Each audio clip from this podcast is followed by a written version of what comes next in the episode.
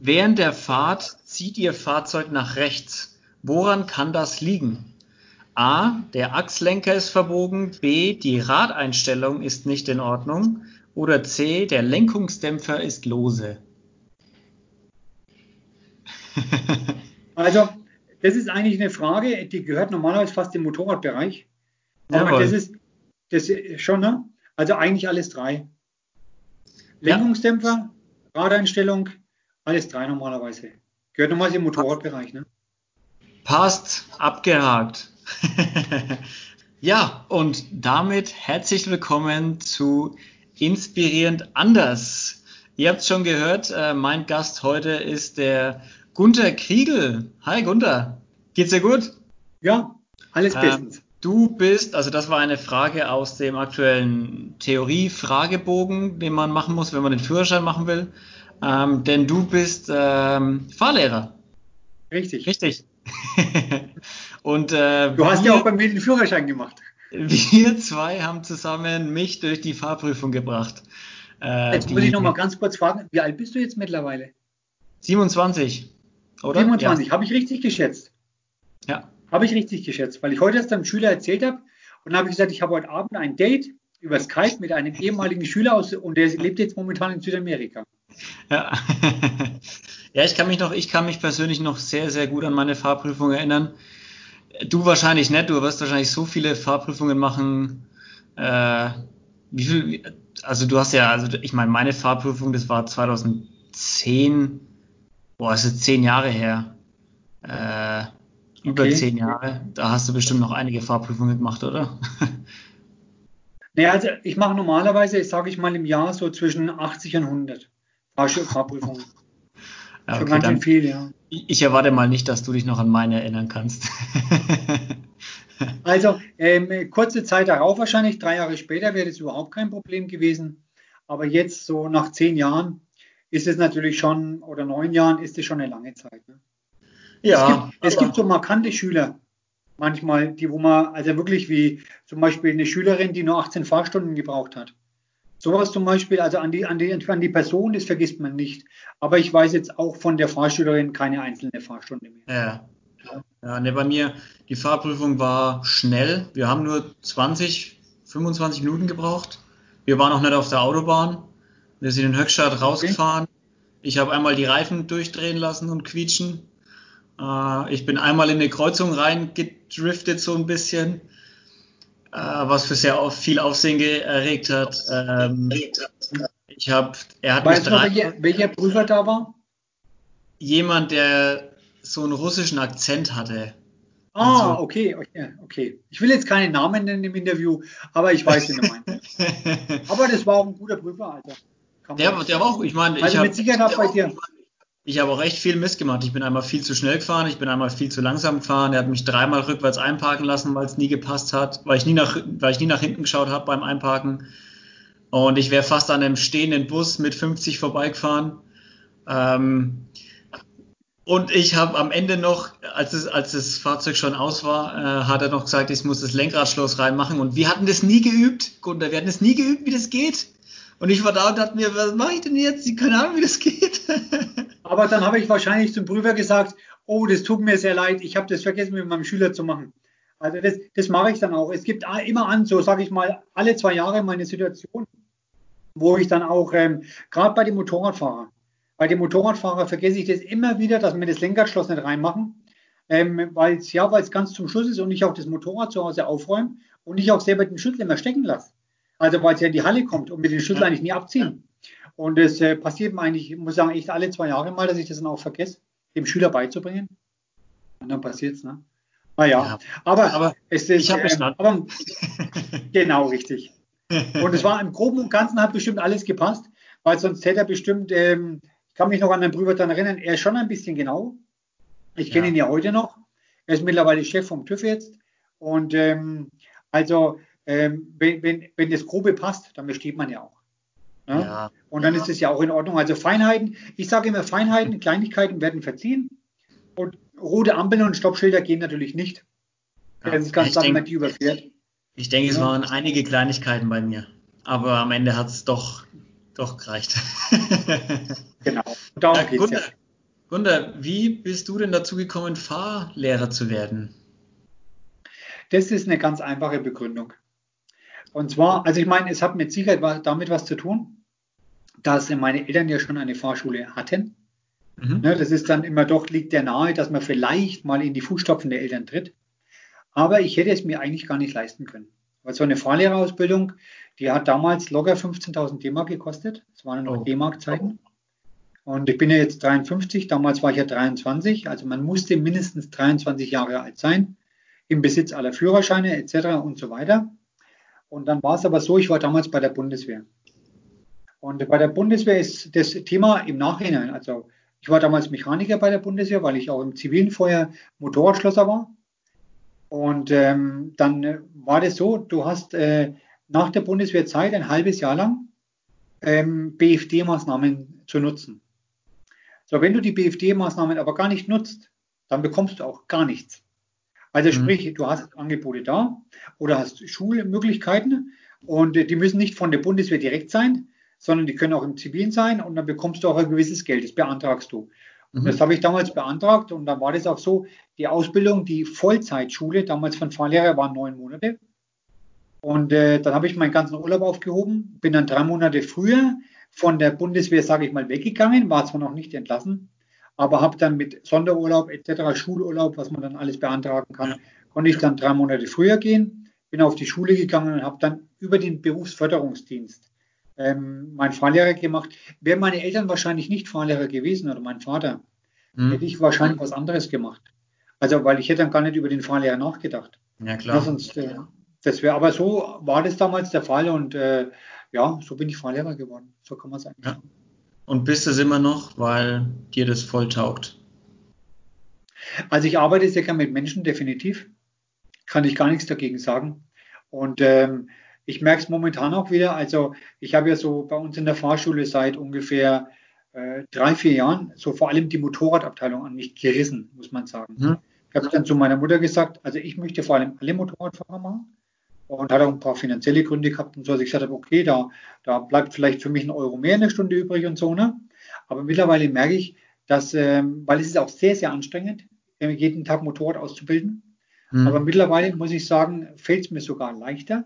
Also nicht leichter wie der PKW, aber wesentlich leichter wie vor vier Jahren. Hätte ich gar nicht mal gedacht, dass es wirklich nochmal leichter wird. Und es macht mir ultra viel Spaß. Ultra. Also gerade die Motorradausbildung mache ich sehr gerne.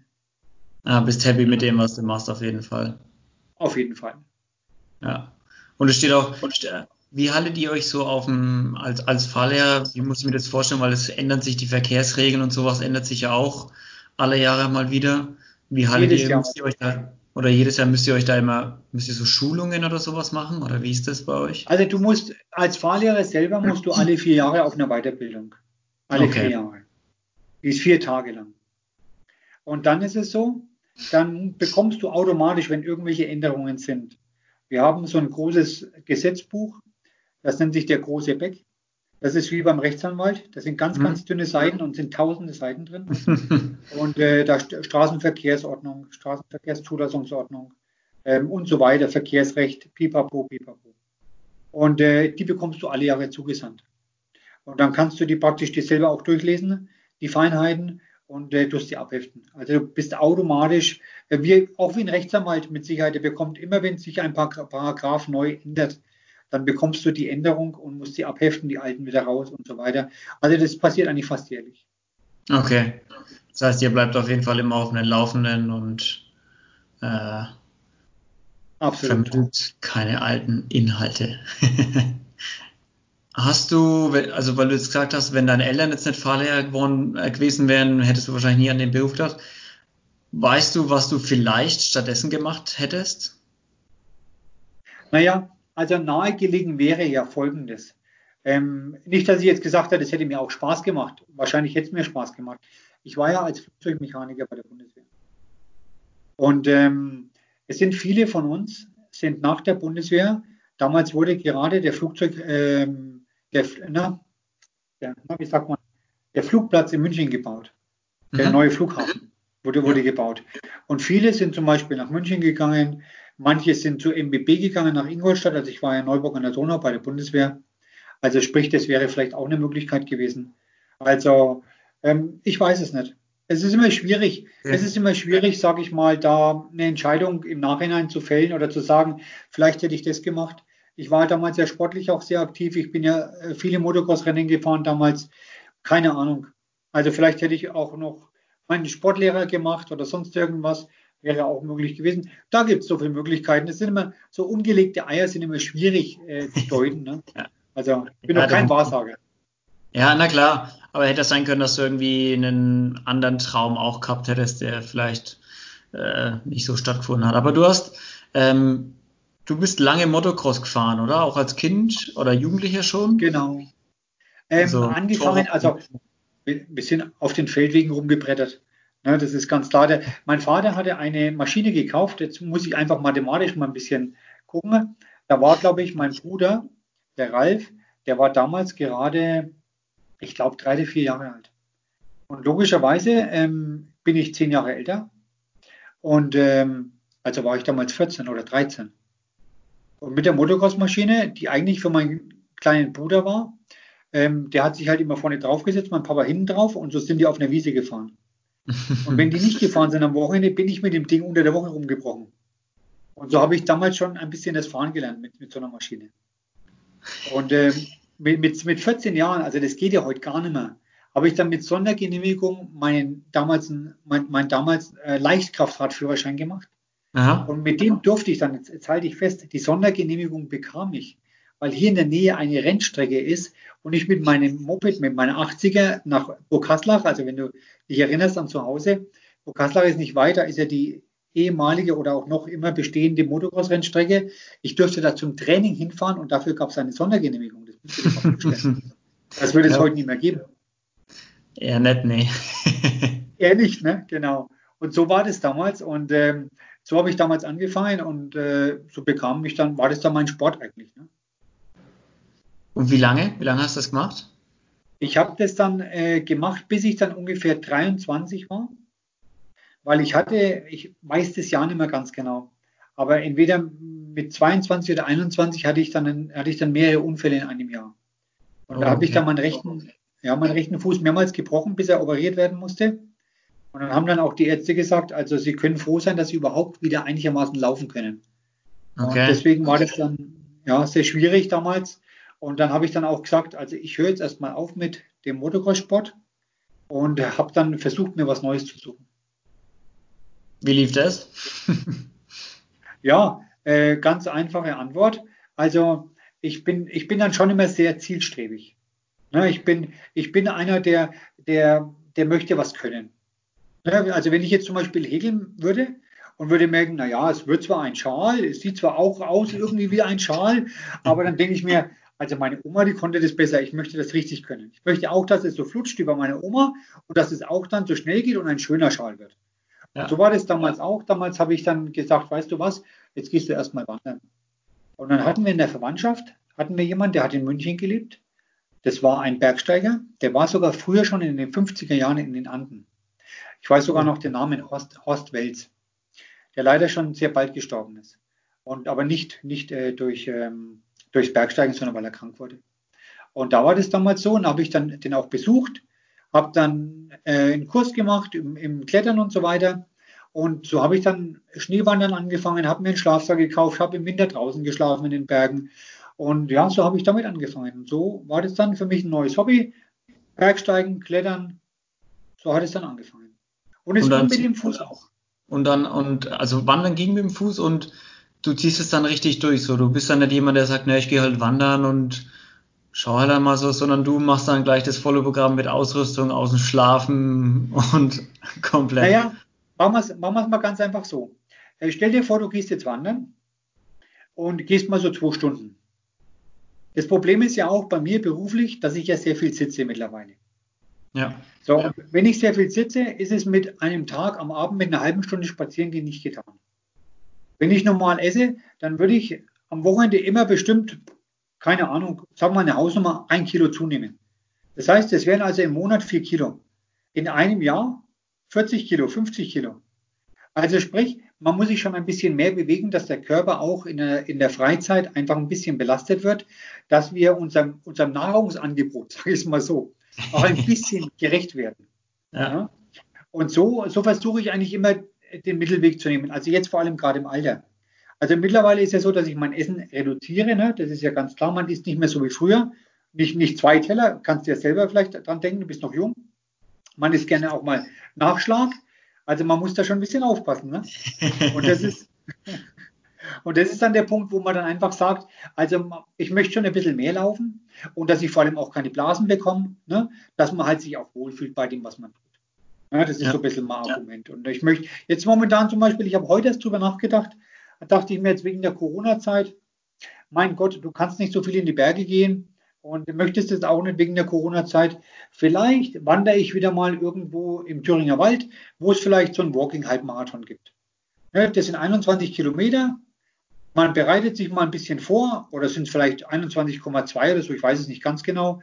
Aber sowas in der Richtung, man bereitet sich ein bisschen vor, du betätigst dich sportlich. Das ist ja jetzt auch keine Unstrecke, sage ich mal, aber du, du, trainierst deine Füße, du trainierst deine Gelenke, du machst was für die Gesundheit und das ist mittlerweile so jetzt mein Ziel, also beim Alter.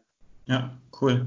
Und bei, also du bist ja aufs Wandern umgestiegen. Ähm, aber ich nehme an, das machst du jetzt nicht mehr. Also dieses richtige Wandern, Bergsteigen machst du jetzt nicht mehr so intensiv. Also Bergsteigen, Bergsteigen tue ich eher selten, aber ich mache noch immer mal einen Klettersteig ab und zu. Aha. Das mache ich mal, wenn es mir, wenn es mir, wenn er mal äh, einer, der nicht so schwer ist, sage ich mal, mir vor der Nase liegt, weil wir gerade irgendwo in den Bergen sind und da gibt es einen, dann mache ich den gerne. Und ähm, aber ich gehe noch sehr, sehr gerne in die Berge wandern und mittlerweile tue ich auch Gleitschirmfliegen. Das ist der Vorteil, dass wenn man den Berg hochläuft, dass man praktisch nicht runterlaufen muss. Und dann kannst du praktisch, ne, dann kannst du sagen, du fliegst oben runter, gibt es ein leichtes Gepäck mittlerweile und äh, ja, du sparst dir das Runterlaufen. Ne? Ja, das stimmt. Und du hast halt auch eine gute Aussicht, ne, wenn du oben über alles drüber fliegst. Absolut, definitiv. Also das macht sehr viel Spaß und wenn sogar ein bisschen Thermik ist, dann kann man sich sogar noch ein bisschen höher schrauben und du fliegst vielleicht noch 1000 Meter höher. Also das ja. ist schon was Schönes, ja, absolut. ja, ist, glaube ich, ein cooles Hobby. Ist Fallschirmspringen was für dich? naja, ähm, es ist so, ähm, man kann ja vieles machen.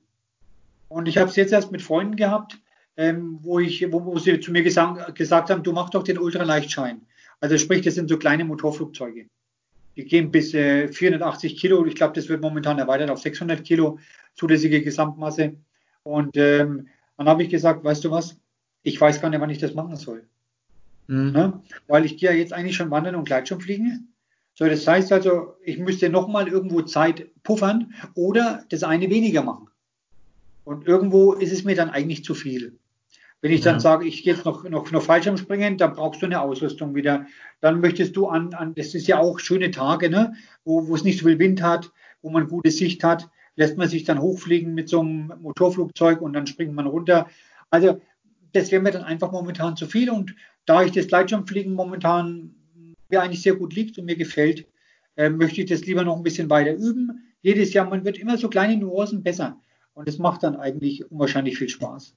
Ja, das stimmt, das glaube ich dir. Außerdem, wenn man zu viele Hobbys sich sucht und zu viele Sachen macht, dann finde ich, kann man die einzelnen Sachen gar nicht mehr so genießen, wie man es vorher hat.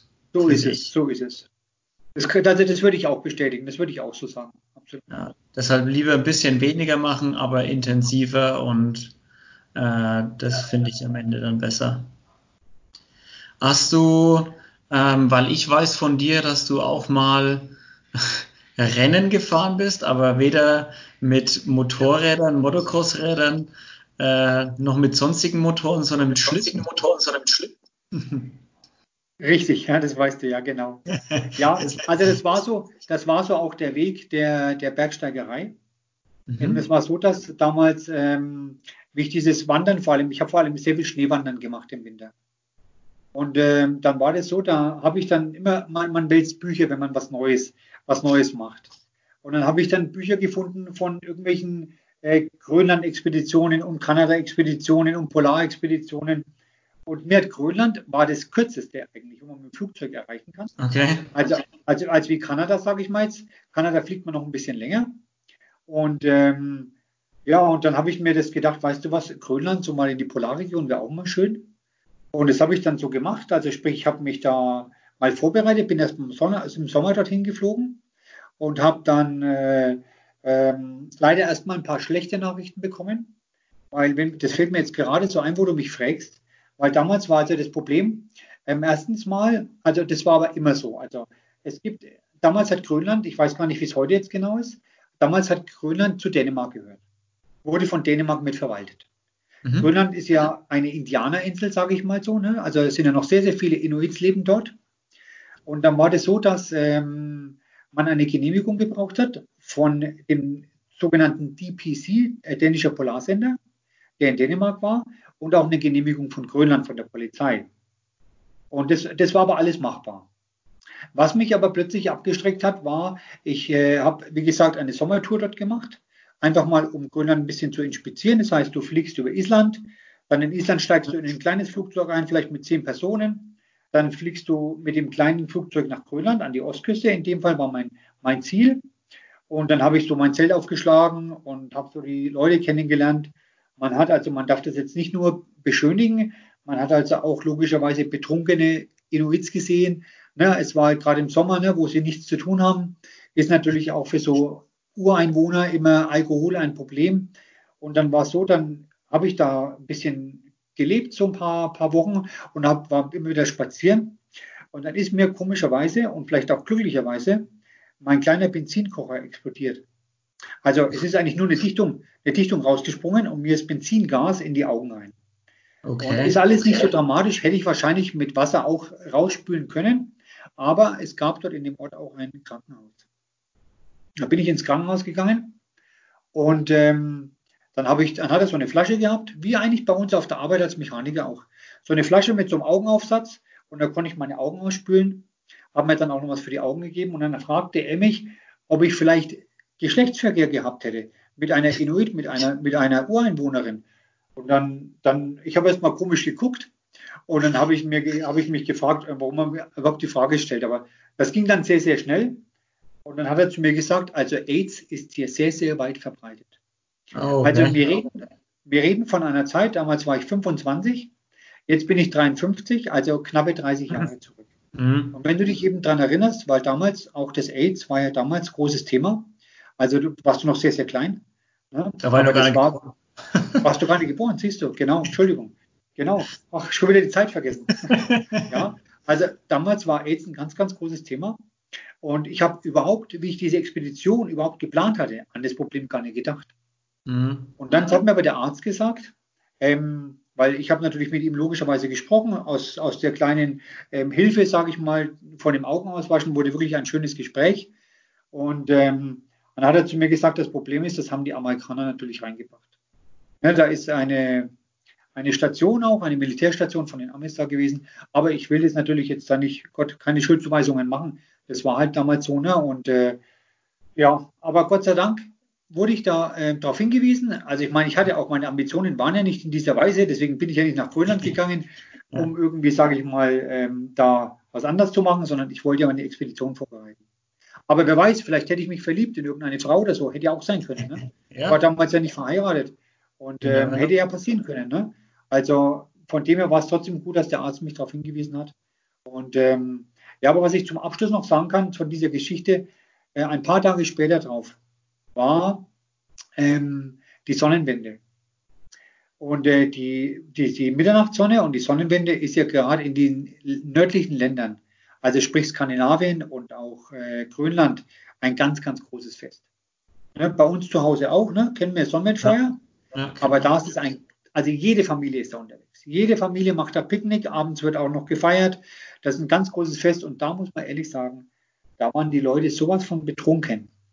Und ähm, das war, da hat man wirklich gemerkt, also das, puh, das war, war nicht mehr schön zum Anschauen. Okay. Richtig gefeiert. Ja. Ja. das war, also einfach, einfach zu viel getrunken. Einfach hartes Zeug auch, ne? Und ob Frau oder Mann, ganz egal, ne? Und das war dann, das war dann nicht so der Renner. Aber ähm, ich verliere fast den Faden. Also es war auf jeden Fall so, dass ich durch diese Grönland-Expedition, die dann im Winter, im Februar stattgefunden hat, ähm, war das so, dass ähm, wir auch wieder Leute kennengelernt haben in dem Ort. Das war damals ein Zahnarzt, sind wir wieder bei den Ärzten. Und der Zahnarzt, der hat zu mir gesagt, pass auf, ich gebe dir einen Tipp. Nimm entweder auf deine Tour, also wir waren dann zu zweit, ich habe noch einen Kumpel dabei gehabt, nimm entweder von uns zwei Schlittenhunde mit, als Wachhund für die Eisbären oder gegen die Eisbären oder ein, ein Gewehr. Und dann haben wir beides bekommen. Wir bekamen eine Flinte, die haben wir dann in den Schlitten reingelegt. Wir hatten so Pulkas und hatten dann zwei Schlittenhunde dabei. Und das war dann so unsere, erstens mal haben die uns geholfen, auch beim Ziehen, die Schlittenhunde, muss man sagen. Und ähm, es war ganz lustig, ähm, ja, weil wir hatten einfach zwei Gesellschafter auch. Ja, ne, das, das war schön, die, die, Hunde mitzuleben und, und mitzufüttern und auch für sie da zu sein.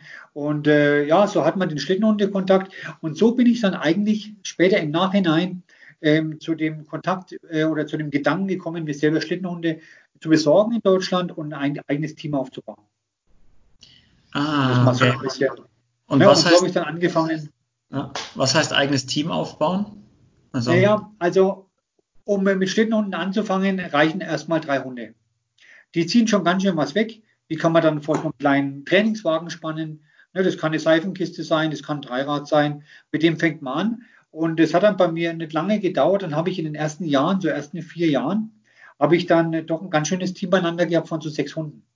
Mhm. Und damals war noch mehr Schnee bei uns.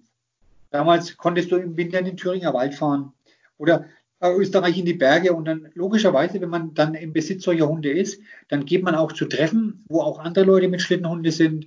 Ne, da gibt es ja immer Verbände und Vereine von solchen Hobbys. Und dann fährt man zusammen Rennen. Man fährt so 20, 30 Kilometer Rennen. Und äh, ja, und es hat dann, das hat sich bei mir gesteigert, bis ich dann 2009 und 2008, also muss man es anders sagen, bis ich schon 2001 das erste Mal in Skandinavien war und 2001 dann schon, also einfach immer wieder geschnuppert habe und einfach gelernt habe, in Skandinavien mit Hunden zu arbeiten und zu trainieren und, und zu fahren. Ne? Und in Skandinavien lernt man es dann wirklich richtig gut. Ne? Das okay. sind ganz andere Verhältnisse. Da gibt es richtige Stürme, da gibt es auch Flüsse, die du überquerst, wo Wasser drin ist und so weiter. Da lernt man dann richtig mit der Natur, mit den Hunden zu arbeiten. Okay. Und richtig. du bist dann aber auch offiziell so Rennen auch gefahren mit den Hunden, oder? Genau, genau. Also schon in Deutschland bin ich auch mhm. richtige Gebirgsrennen gefahren, über 30 Kilometer oder so, oder 40 oder 50. Äh, und sogar die Trans-Thüringer, die hat sogar 400 Kilometer gehabt, aber das waren Etappen, also jeden Tag 50 Kilometer, waren mhm. so neun bis zehn Tage. Und, ähm, und dann aber auch in, in, eben in Skandinavien auch Rennen, die dann 200 Kilometer weit waren oder 300 oder 500 Kilometer.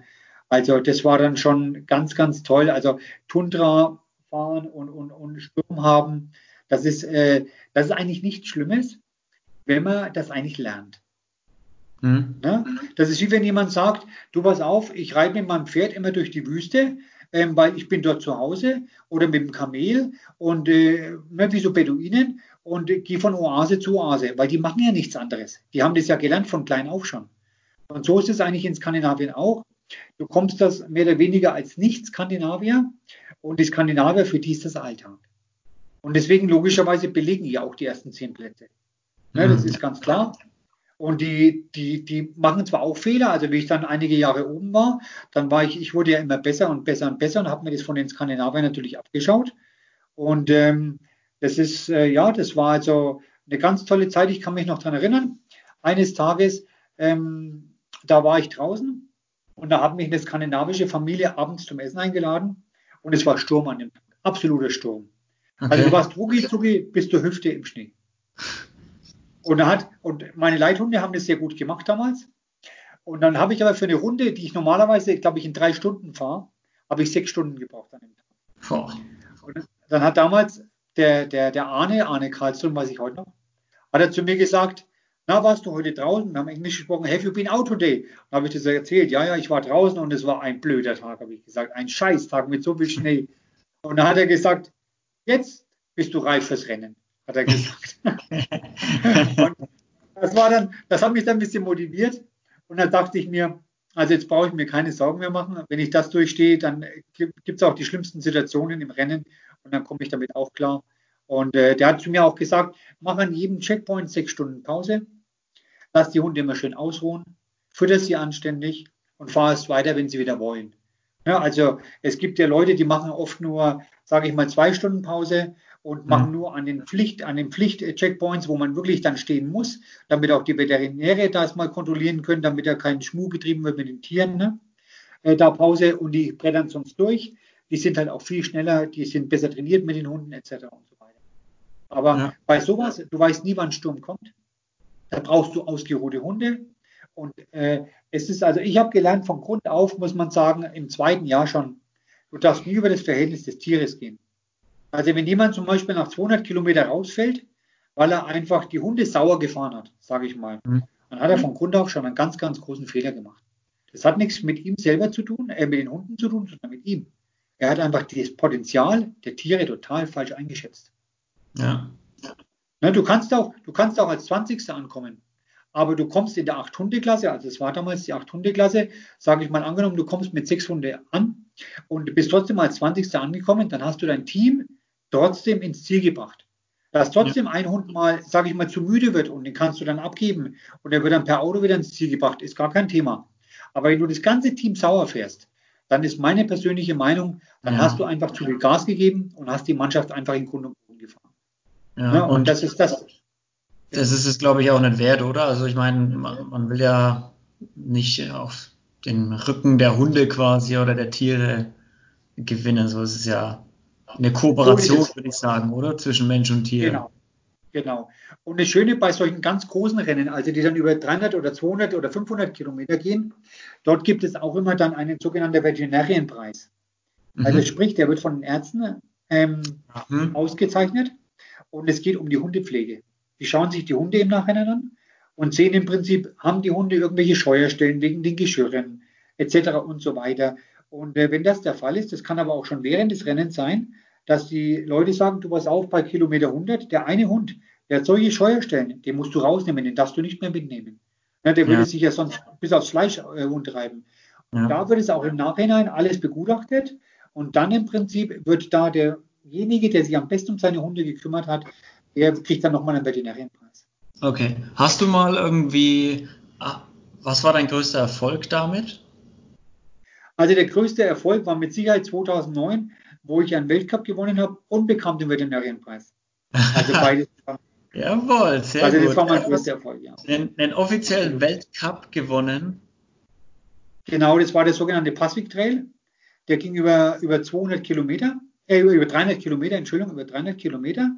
Und ähm, da habe ich, also, das war halt auch so. Ich habe immer gesagt, ich werde so fit sein, dass ich meine Hunde sehr gut pflegen kann. Und ich habe Folgendes gemacht. Ich habe, äh, wie vorhin schon erwähnt, immer meine Pausen gemacht. Und habe, wenn ich zum Beispiel auch vier Stunden Pause hatte, habe ich ähm, mich gerade zwei Stunden hingelegt und habe aber dann, war schon eine Stunde früher wach, bevor die Hunde wach wurden. Mhm. Und habe dann die Hunde nochmal, bevor ich losgefahren bin, erstmal massiert. Die ganzen Muskeln komplett durch, jeden Schenkel, also vier, vier Beine pro Hund. Das sind 4 mal 8, 32. Und dann habe ich die Hunde praktisch erst aufgeweckt und habe ihnen also auch ihre Hundesocken wieder angezogen. Die bekommen dann so kleine Booties, je nachdem, wie also auch das Wetter ist. Ja, wenn es so 30 Grad minus ist, dann wird der Schnee ähm, so richtig wie Schmirgelpapier. Ja, das und da kann der zwischen, genau, da kann der zwischen den Pfoten, kann der die, die, die Füße, die Zehen wund reiben.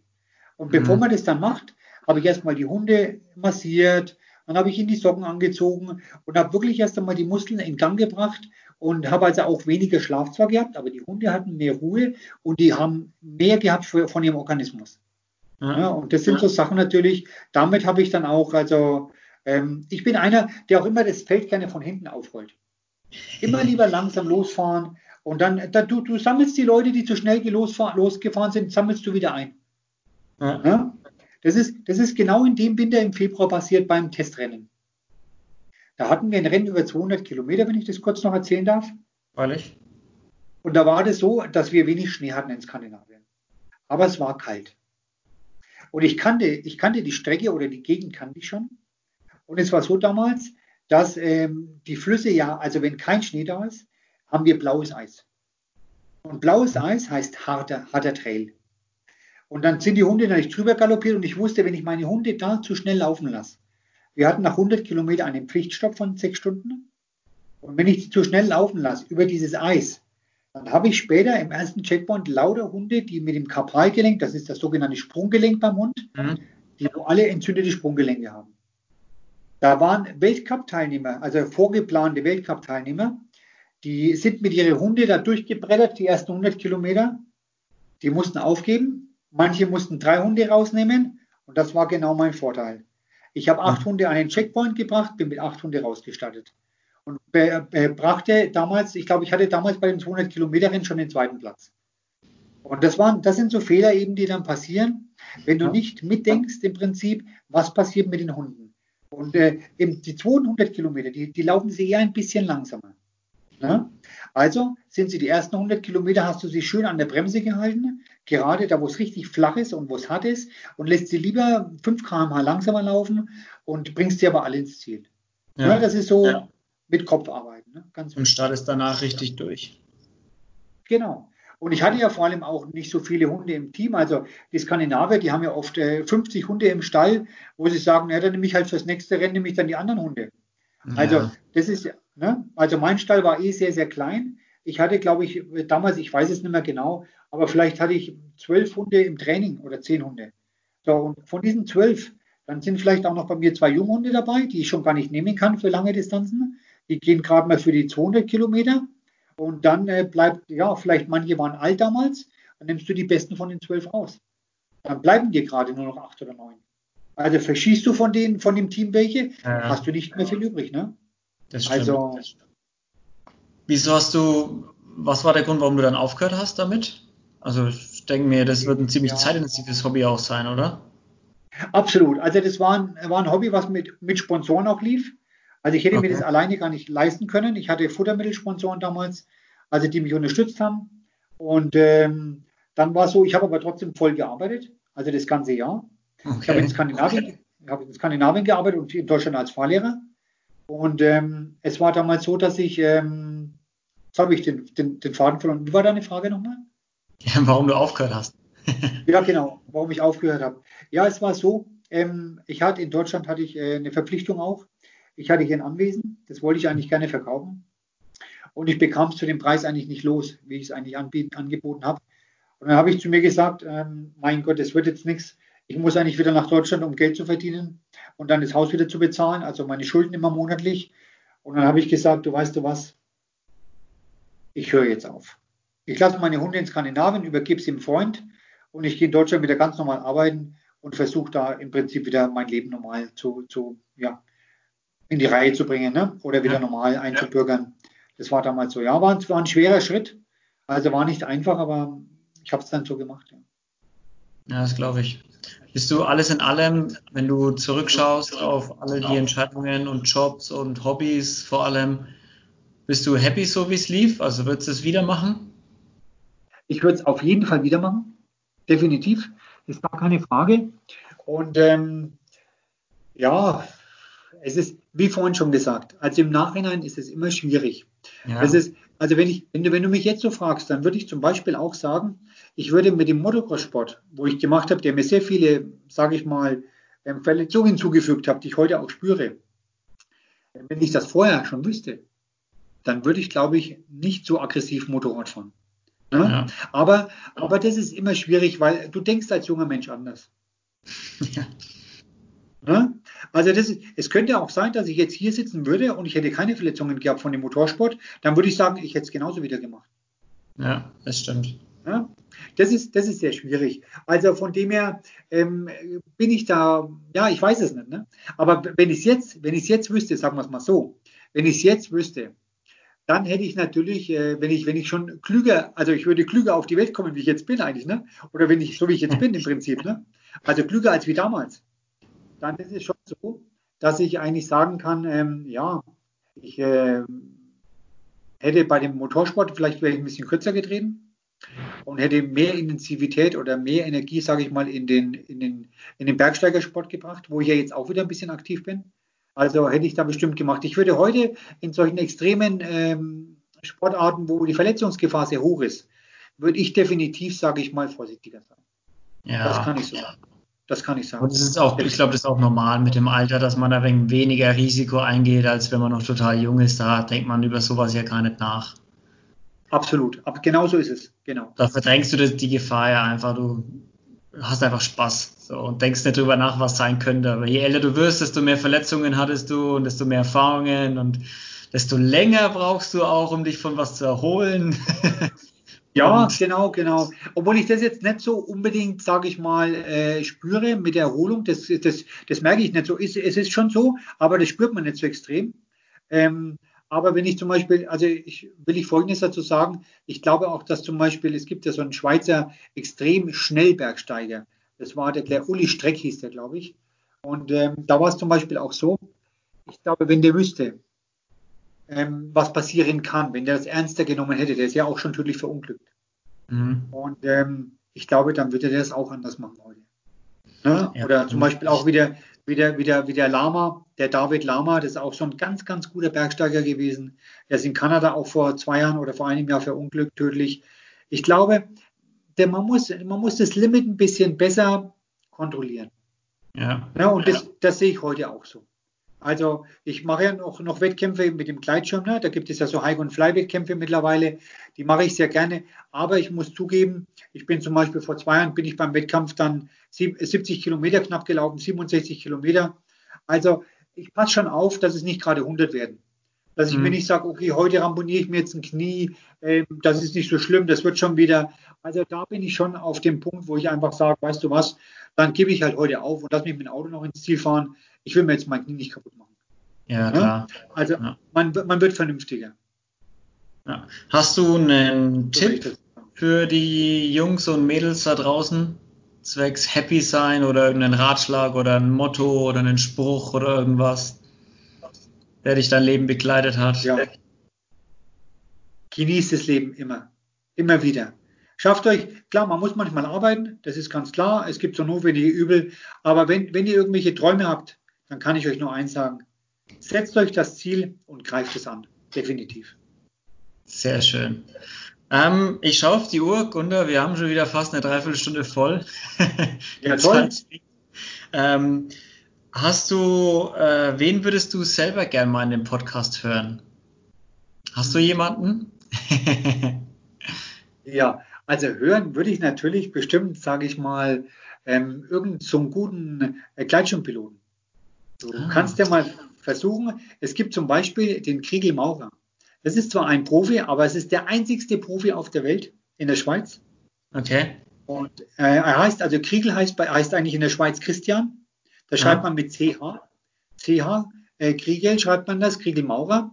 Und ähm, also der, das ist schon, das ist, das ist eine Rarität wie der Michael Schumacher.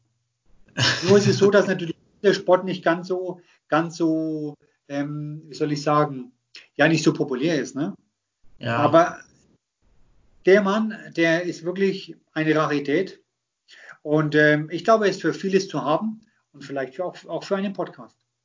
Schauen wir mal, an, anschreiben kostet nichts, ne? genau, man kann nichts verlieren. Hast du ein Lieblingslied? Also, es ist so, ich höre sehr gerne Musik, will ich mal ganz einfach so sagen. Und da ich ja Radiohörer bin, da ich also eigentlich nie so jemand war, der sich äh, meine CD von irgendwas gekauft hat. Also ich habe zwar da mal eine CD gekauft und da mal eine CD, aber ich, äh, mein Gott, ich höre zum Beispiel gerne ABBA momentan. Sehr cool. Das, ja, das ist wirklich, ist wirklich ganz lustig, weil da waren auch die Filme in letzter Zeit auf dem Fernsehen. Also ganz tolle Musik, definitiv. Und ähm, ist halt auch eine Wahnsinnsgeschichte dahinter. Ja, das stimmt. Also so, so kann ich es eigentlich nur sagen. Also ich höre so viel Musik. Deswegen kann ich mich leider nicht auf, eine, auf einen einzelnen Song festlegen.